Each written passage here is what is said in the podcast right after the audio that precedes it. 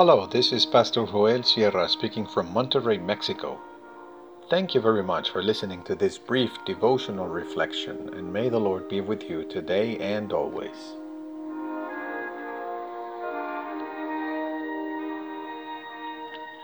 Identity and belonging.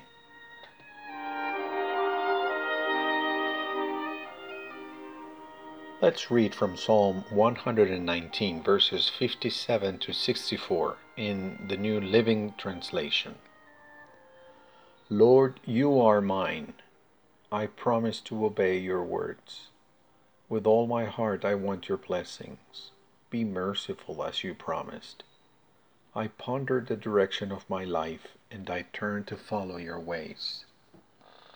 I will hurry without delay to obey your commands.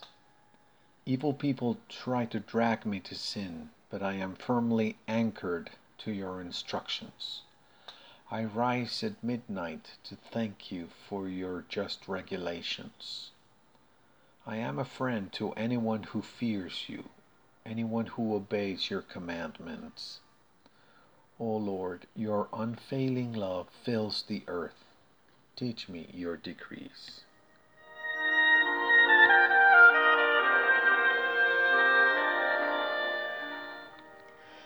The identity of the believer is not in his or her passport or identity card.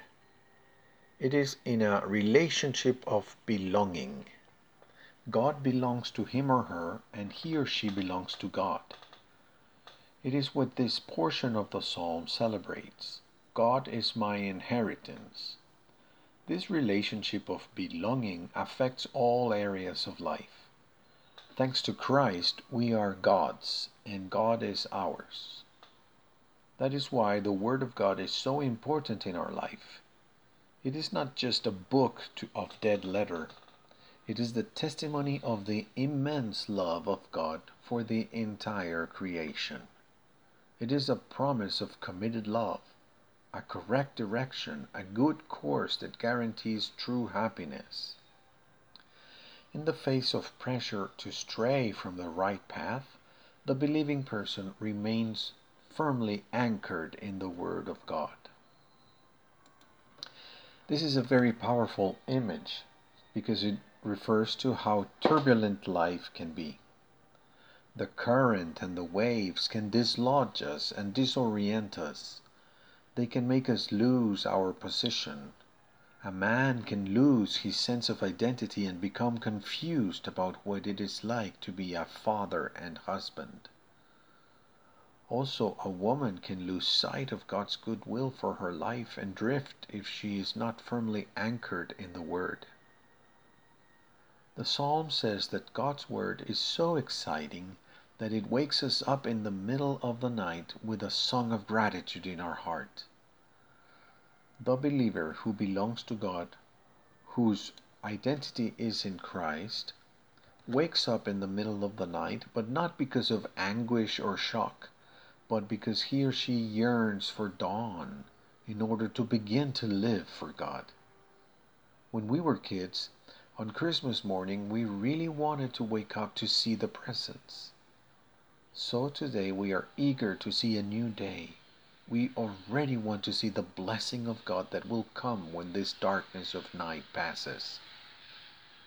What fills our hearts is an immense ex- expectant gratitude. And we are not walking alone. Together with all the other people who also have this same identity by belonging, we form a community, a people that is distinguished because God belongs to them and they belong to God we are a people who read two books the book of God's revelation, the Bible, which tells us the story of Christ, of how God has loved the world so much, and the other book, quote unquote, is the whole earth. The psalm says that the whole world is filled with the love of God. It is necessary to know how to read this book with attention to realize that it gives a clear testimony of God's committed love.